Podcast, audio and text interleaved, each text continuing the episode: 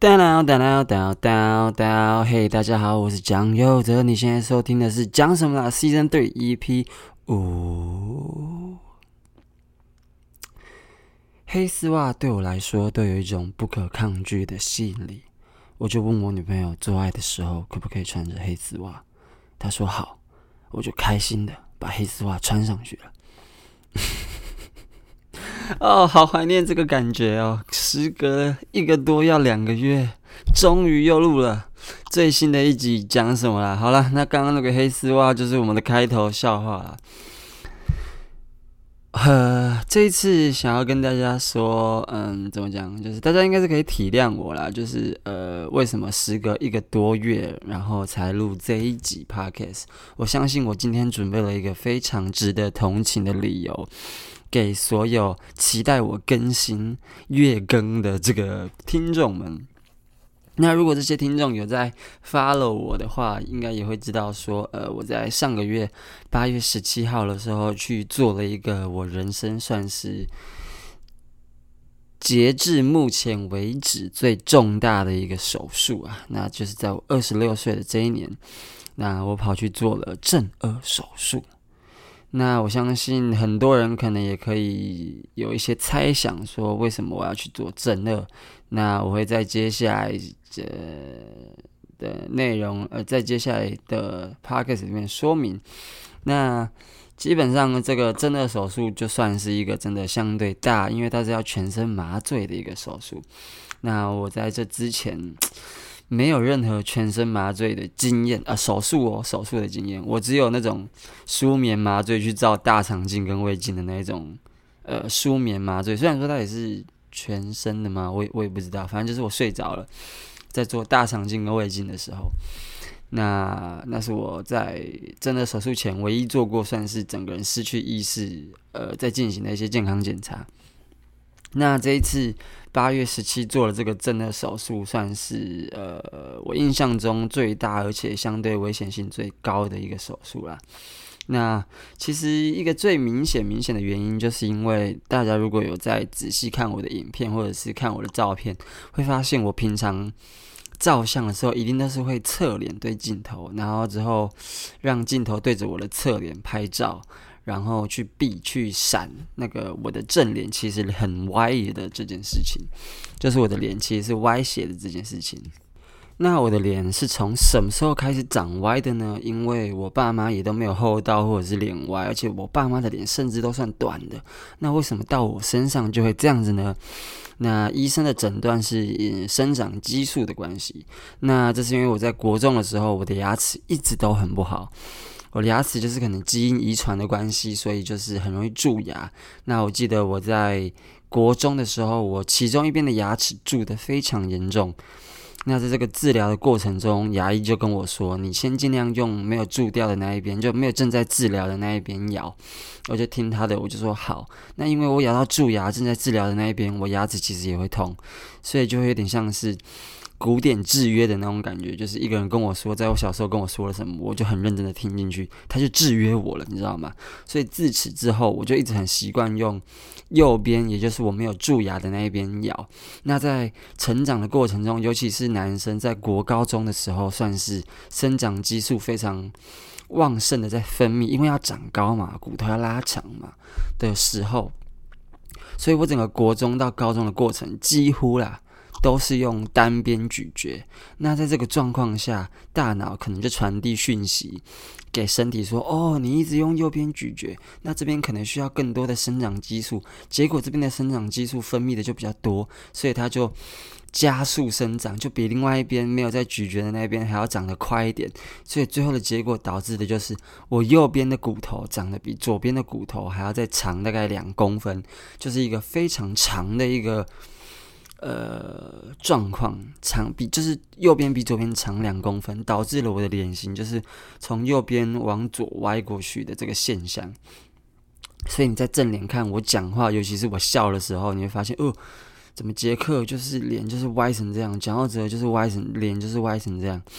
那起先我其实没有特别意识到这件事情，是甚至是特别在乎这件事情，因为就像我说的，我其实没有真的意识到我的脸很歪这件事，是隐约有某种感觉，但我也觉得就就算了，反正他没有真的很 bother 我，真的很影响我，让我很在意，是一直到大概高三大一的时候。我的老母啊，我的亲生母亲突然跟我说：“泽，我发现你的脸越来越歪了，你有发现吗？”我就说：“呃，有一点，但是没有特别明显的感觉。”他就说：“有，我觉得因为我对那些脸的变化细节很敏感，所以我觉得你的脸已经开始歪了。你是不是都用单边咬？”我就说：“对啊。”因为那是牙医跟我说，他说你不要再这样了，你现在就是尽量平均的摇，然后你不要嘴巴开开，然后用嘴巴呼吸，你要用呃鼻子呼吸。因为我看过那个影片，用嘴巴呼吸的人几乎都会变厚道什么的，你下巴会变很长，所以你尽量要改过来。哦，我就听他的，然后在刚听完他的。前期的时候，我还有有意识的去矫正一下我自己，要平均的咬，然后跟用鼻子呼吸，但后面就真的忘了。所以整个高三、大一、大二、大三、大四这四年五年间，我就是真的用一个很不正确的咀嚼方式，跟一个很不正确的呼吸方式，就是去呃。生活，那随着那个积年累月啊，大家就是知道滴水可以穿石啊，铁杵都会磨成绣花针啊。经过时间的累积，我的脸终于在这五年的过程中，慢慢慢慢的越来越歪，越来越歪，越来越歪，到它歪到我都发现的程度的时候，其实就已经来不及了。就是连我自己本人都觉得，哎呦，哦，我的脸真的怎么真的好像变得这么严重的歪？那。从我意识到这件事情之后，我就开始的有意识的去遮蔽这件事情。但因为，呃，我身边的人其实我觉得对我都蛮好的，也都蛮有礼貌的啊。他们不会真的说：“诶，杰克，你的脸怎么这么歪？你有自己有发现吗？”然后可能取笑我，或者是开我玩笑，或者是就是一直跟我提醒这件事情。所以我其实在这五六年间也没有真的因为这件事情感到非常的自卑。那是到我呃大三大四开始进入脱口秀的这个圈子，开始上舞台表演，跟面对镜头的时候，我渐渐发现，虽然虽然我在拍照的时候可以想办法用角度避开啊，我甚至都留了长头发，就是其实呃，当我发现我自己脸很歪的这件事情，我就有意识的。呃，想办法去用一些后天的手段去呃遮掩这件事情。比如说，我长头发已经大概三四五年都是长头发状态，其实就是因为我认为长头发可以在某种程度上修饰我的脸型，就是可能它可以遮掉我大部分的脸，这样子大家在看我如果没有很仔细的正对我，或者是呃。看到我的全部的脸的时候，就会不会那么有意识到我的脸是很歪这件事情。那这件事情渐渐的也就这样子了。可是，呃，当我开始更多的暴露在表演的环境中，甚至需要上镜头录影片的时候，我就发现，呃，即便我在静态的时候可以避，或者是在呃大家生活上可以避，但是我一旦出现在影片里面，那就是避无可避，就是不管怎么样，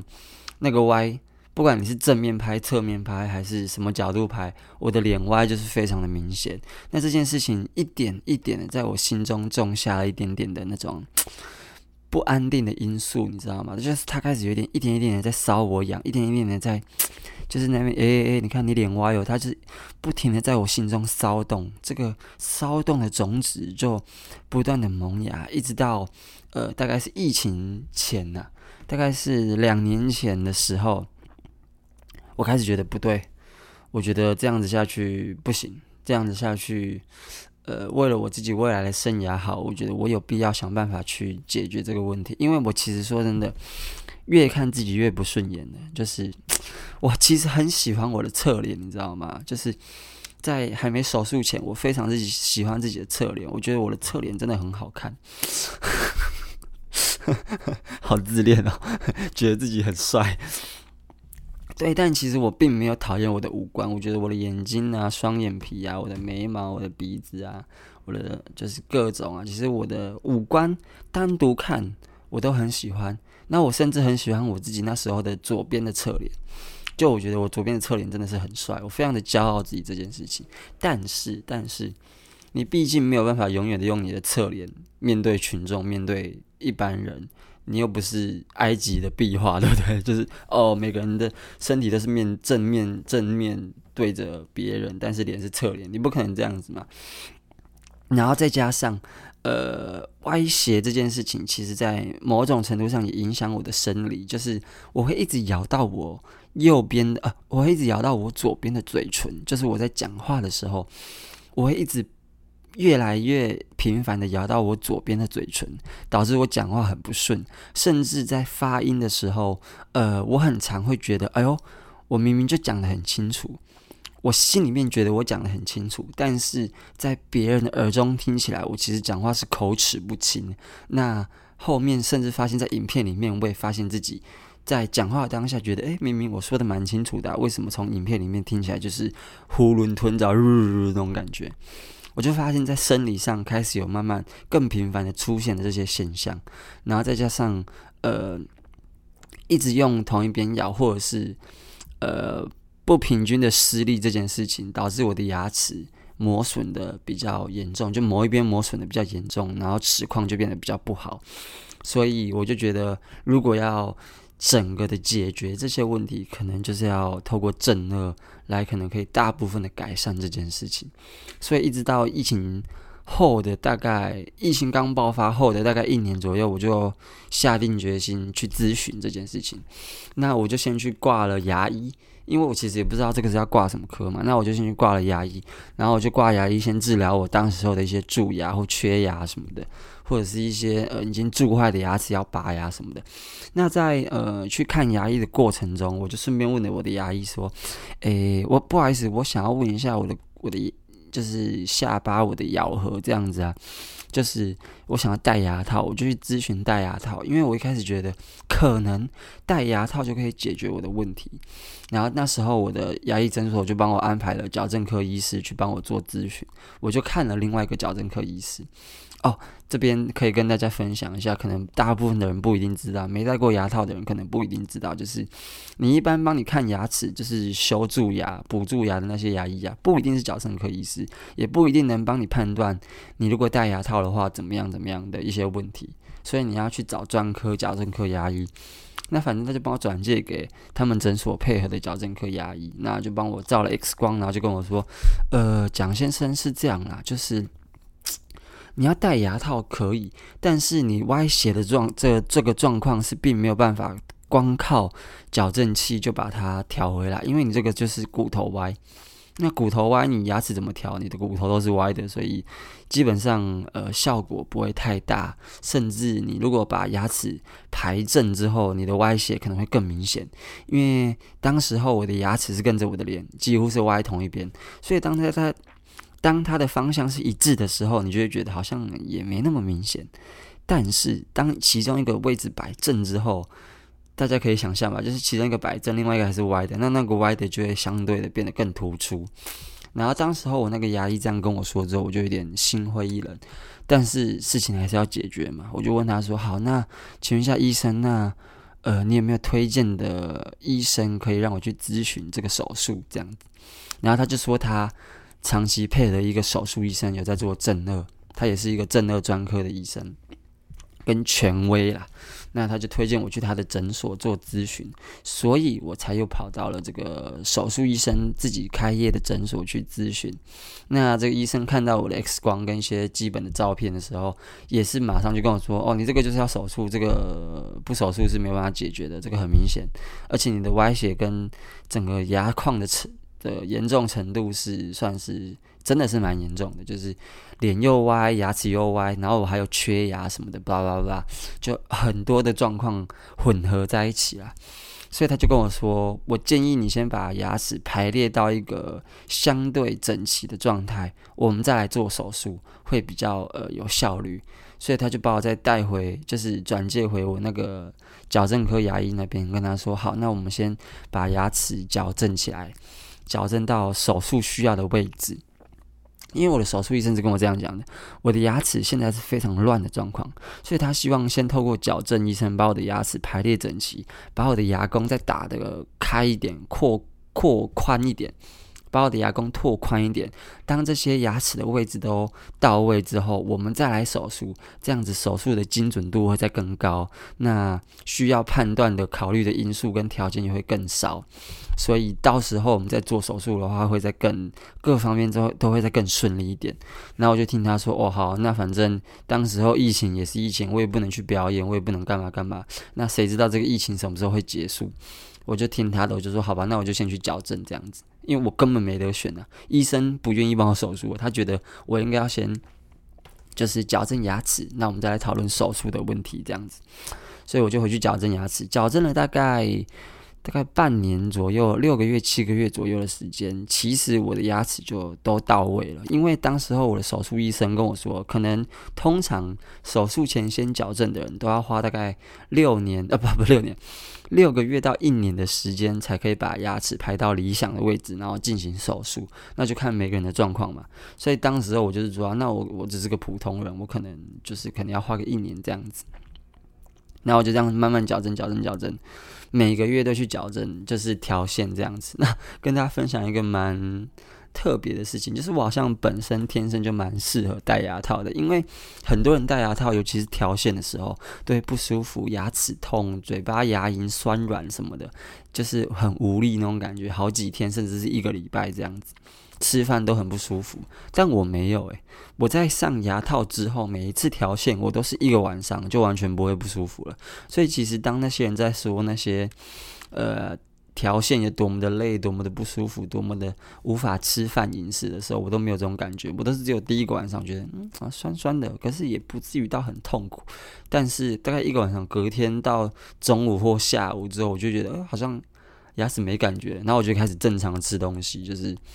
可能刚调线的第一个晚上，我可能会吃软的面啊，或者是粥之类的。但是隔一天的中午或下午，我就可以开始啃一些鸡排、鸡肉这种相对要咀嚼的东西，然后不会觉得不舒服。所以，嗯，也许我真的是蛮适合戴牙套的。而且接下来就是我刚刚说了，手术医生跟我说，一般人是要戴六个月到一年的时间才可以到理想的手术位置嘛。我戴了六个月之后，又做了一次口腔扫描，然后之后。扫扫描完之后，矫正医生就跟我说：“诶、我觉得其实你的进度蛮快的，你的呃牙弓扩开之后，你的牙齿的位置也都已经到了我们预期的位置，所以其实我觉得你应该可以去手术了。”我就说：“真的吗？”然后我就回去问那个手术医生，就带着我的齿模去问手术医生，然后那个手术医生就说：“嗯，对，我觉得你。”进度蛮快的，其实你的牙齿都调到对的位置上，我们真的可以来安排手术了。然后我当时就有点惊讶，就是我以为会花一年的矫正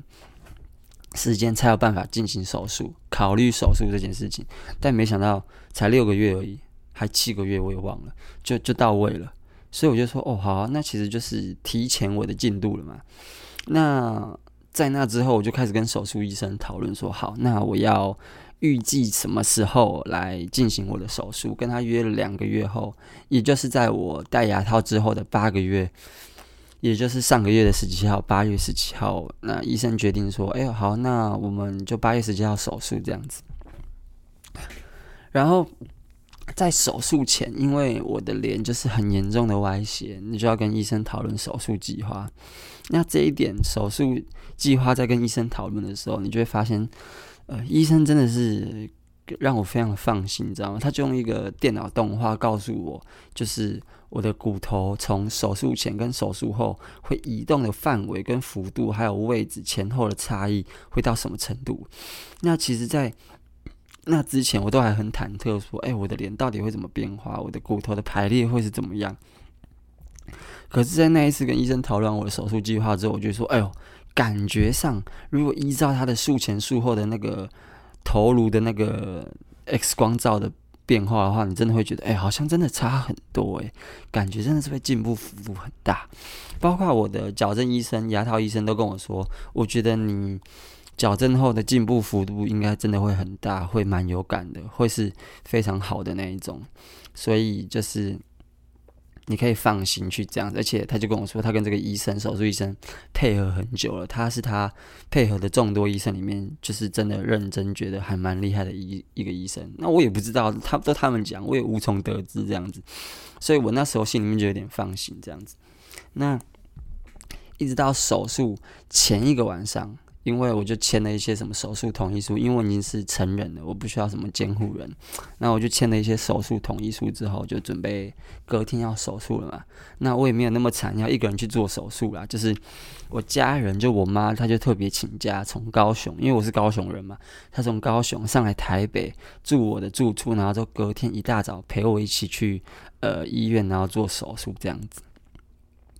那医生其实这边有一个小插曲，就是我本来并不是八月十七号要手术，我是八月十六号要手术。那我那时候在定我的手术日期的时候，其实还考虑了非常多，因为其实我六月的时候，医生就跟我说你可以手术了。那你想要什么时候手术？我就说嗯。可不可以八月啊？因为七月底的时候是我女朋友生日，那八月的时候有父亲节，我希望可以过完父亲节，然后再手术，就是用我原本的脸再跟我爸过一次父亲节，然后之后再去手术。因为毕竟是个大手术，我要全身麻醉，然后开刀时间又很久，然后我当时候是真的有点悲观，就是啊，会想到说。我该不会这个手术过程中，我可能就过世就死掉了，也有可能。所以为了不让我自己有什么缺憾，我就觉得我要先跟我女朋友过完生日，然后之后过完她的生日，然后再跟我爸吃完父亲节大餐，然后跟我的家人陪伴一下之后，我再去手术，以免我有什么遗憾什么的。我当时候真的是这样想，你知道吗？所以我就。呃，把手术日期排在我女朋友生日跟父亲节之后，那也就是八月十六号那一天。但是我决定好这一天之后，医生突然跟我说，可不可以改八月十七号？我说为什么？他说因为我的手术比较复杂，可能会花到非常长的时间。但是那一天麻醉医生没有办法配合那么长的时间，所以为求保险起见，可不可以延后一天？因为隔天麻醉医师就有比较宽裕的时间，可以全程陪手术这样子。然后我就说好啊，那对我来说比较安全，我有什么好不同意的？所以我就把我的手术时间往后一天改到八月十七号。那当天呢，其实真的是非常紧张。我一大早七点就起床，然后七点半左右我就到了医院诊所。呃，先跟大家分享一下，我是在诊所开刀的，我是在一般的那个正二诊所开刀的，正二专门的诊所开刀。那这个医生以前是长庚体系出来的，然后自己出来开业已经十几年了，这样子。简单的背景介绍一下。但反正我就是去诊所开刀。那我一到他诊所之后，我就开始签签一些最后的一些同意书什么的。然后去到自己的病房，就他诊所有自己的病房嘛。然后放我的东西，换上我的那个呃那个叫什么病那个那个手术服之后，我就躺在床上被推进去。那被推进去之后，医生就跟我。啊，在被推进去之前，医生跟我说，我的手术时间可能会从呃中午十一点左右一一路到晚上八九点，就是长达八九个小时，所以我其实真的有点紧张。那我在推进去之后，麻醉科医生就开始跟我说，哦，仿做一些简单的基本的访视跟就是检查这样子，病理检查这样子，然后就说好，那你深呼吸，我们现在要打那个麻醉进去了，就从静脉注射这样子，然后就说哦好，我当下还超紧张，然后我就感受到我的左手有一股很强烈。很冰很冰的感觉，我就问麻醉科医生说：“诶，请问这是正常的吗？我好像有点不舒服，那个手很冰诶。”他说：“对，正常的。”然后我人就昏倒了，我就失去意识，就是这么快。就当下我就问这句：“请问这是正常的吗？”然后就倒了。然后当我再醒来的时候，已经凌晨一点了，就手术结束了，所以整个过程真的完全不会痛，你根本没有任何感觉。但是当我醒来的时候，我非常非常的不舒服，因为我的口腔的位置啊，整个牙龈的感觉完全都不一样。然后我的嘴巴，我的牙齿被橡皮筋固定着，所以没有办法打开。我讲话只能这样，是，你说说说，是，是，是，就是这种牙齿合并在一起讲话那种感觉。护士小姐可以来救我吧，什么之类，就这种感觉。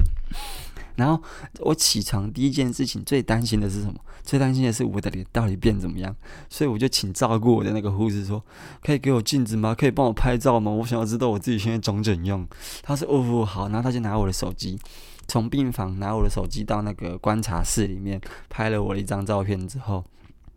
我自己看一下，然后我就觉得好像还蛮正常的。然后我就睡着了。然后当我再醒来，已经早上六点还七点了。然后那时候我妈也从呃我住的地方赶来诊所，赶来病房，就是看我这样子。因为据我妈的说法，她当下是非常担心，因为我从十一点就是开始开刀嘛，正式开刀嘛。一路到晚上快九点的时候，我开刀才结束。那那在那过程中，虽然我妈在台北有一个很好的朋友，一个阿姨，就是在陪伴她，但是毕竟是自己儿子，我妈非常担心她会在这个过程中失去我。那天下父母心呢，我也是可以理解这种心态，因为我自己在手术前也担心我自己走掉。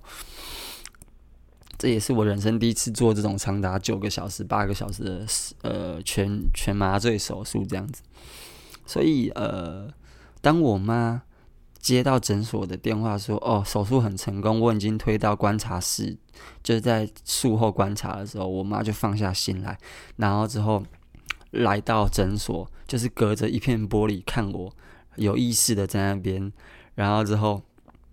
才放下心来回到我住的地方睡觉，然后隔天才来看我。然后我记得，呃，护士小姐。”有跟我分享，我麻醉刚醒的时候做了一些很荒谬的行为，但是我自己是完全没有意识的，因为我妈那时候好像也在场。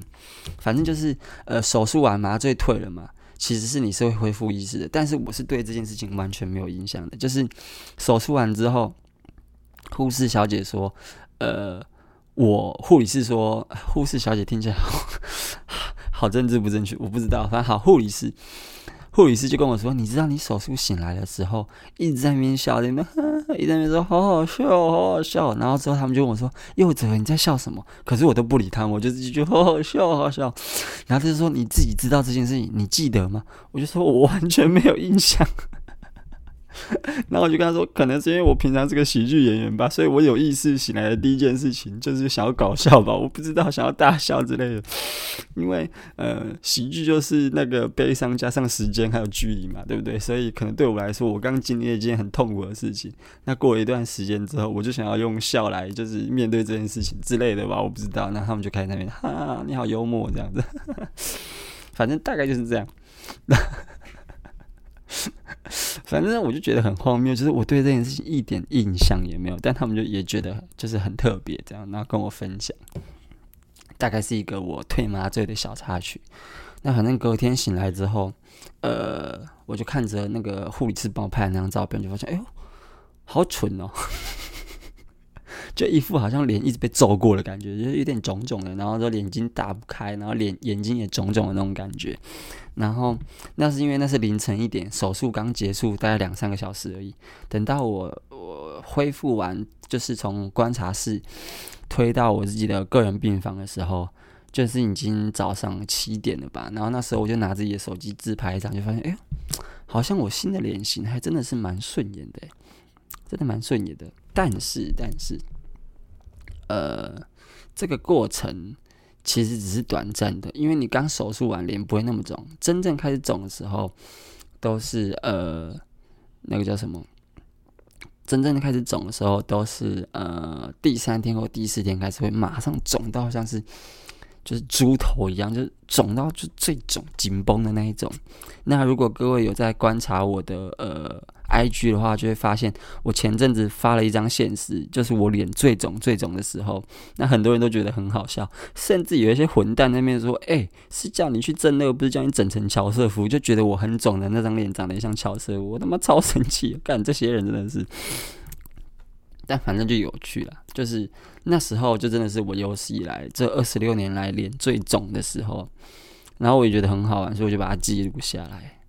好了，今天算是我正乐故事的上半部。那因为现在时间也不早了，接着我想要在下一集跟大家分享我在这一个月手术后的哦，手术后这一个月留职停薪在家的康复过程的一些心路历程。那我想要留在下一集再跟大家分享。那今天上集就是算是呃一个我从为什么想要做这件事情，到我真正手术结束当下跟隔天的一些想法。那希望呃大家会觉得有趣。那下一集我会尽快再录完，然后因为我不想要把自己拖到一个多小时，而且现在也有点晚了。如果有长期在收听我的观众就会知道，我其实要录音都很困难，都要在深夜的时候。那我的医生跟我说，你刚手术完，为了要恢复良好，不要感染，我希望你这三个月都可以作息正常，早睡早起。那现在已经十二点了，我应该要睡了，所以今天这集就先到这边。那我们下一集好不好？马上录完，马上就会再跟大家分享。下一集的重点就会是术后的照顾跟那一些手术的一些呃费用啊，然后什么之类的。但主要会是我这术后一个月康复过程中的心境变化，因为在术前我做了很多心理准备去面对手术这件事情，但是还是发生了一件我意想不到而且非常严重的事情。就是我在术后的这一个月里面，有非常非常严重的外貌焦虑，这是我一开始手术前并没有办法预期到的事情。因为大家也知道，手术前的我就是一个臭直男，自恋到一个炸掉。但没想到，自恋如我的人也会遇到容貌焦虑，也会对自己的外貌的变化感到这么的没有信心，从而去非常的忧郁。那在下一集我就会分享这件事情。那今天就到这边啦，那我们下一集再见吧。好，今天就讲到这了，拜拜。当当当当当当。